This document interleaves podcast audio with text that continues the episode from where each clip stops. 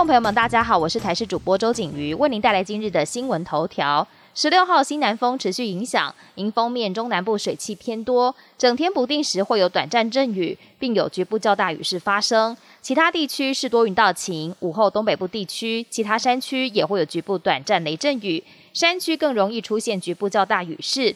温度方面，北台湾东半部地区天气炎热，高温可以来到三十五到三十六度；大台北地区有三十七度高温发生的几率，东南部则有焚风发生的可能。气象局在上午也针对八县市发布了高温资讯。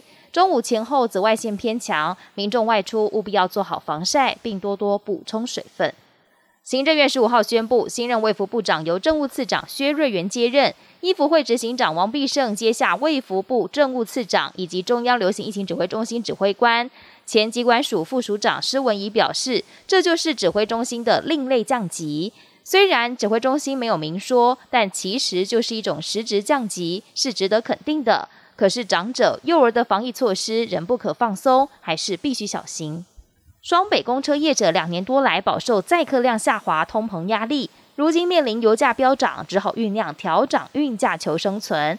目前申请已在十三号送出，台北市交通局展开审议。新北交通局表示还没有收到。根据了解，期望涨幅突破千元，让运价补助上看一百亿元。一旦无法由公家吸收，将让双北冻涨二十四年的公车票价面临涨价压力。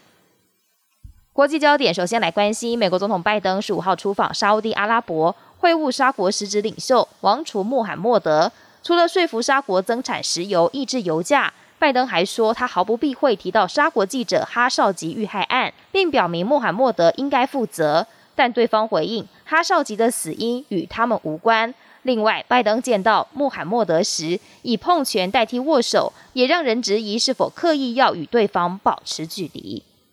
墨西哥海军一架黑鹰军用直升机在北部西纳罗亚州坠毁。造成十四人死亡，一人受伤。路透社报道，墨西哥海军在声明中表示，正在调查坠机原因。不过，整起事件与西纳罗亚州另一个地区逮捕毒枭案有关。日本共同社报道，有葡萄界爱马仕之称的石川县浪漫红宝石，本季首次竞标在金泽市中央批发市场举行，一共出货一百八十七串葡萄。